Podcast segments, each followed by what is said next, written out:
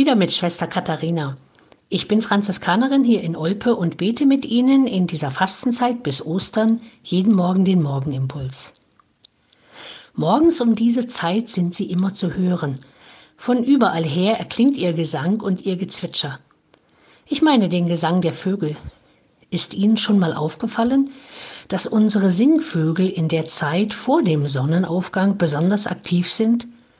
So als würden sie bereits erahnen, dass gleich die Sonne mit ihrem Licht erscheint und dem Tag seine Farbe gibt. Tatsächlich gibt es so etwas wie eine Vogeluhr, so wie wir Menschen auch unsere biologische innere Uhr haben. Und diese Vogeluhr orientiert sich am Sonnenaufgang.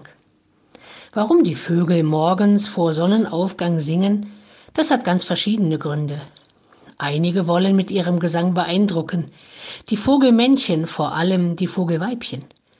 Andere hingegen tun dies vor allem zur Revierabgrenzung.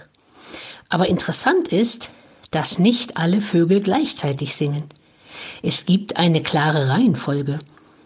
Als erstes wird die Nachtigall aktiv, meist schon eineinhalb Stunden vor Sonnenaufgang. Die Amsel beginnt eine Stunde bevor der Tag anbricht.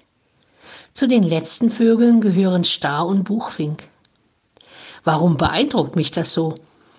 Offensichtlich gibt es auch bei Vögeln klare Regeln oder eine Ordnung der Kommunikation. Wir Menschen reden oft einfach durcheinander, hören gar nicht aufeinander und einander zu. Und manchmal ist es uns auch einfach egal, was der andere zu sagen hat.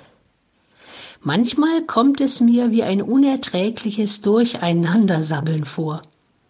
Vielleicht können wir das von den Vögeln lernen, dass wir nicht einfach durcheinander reden, sondern mehr dem anderen zuhören und dann reden und antworten.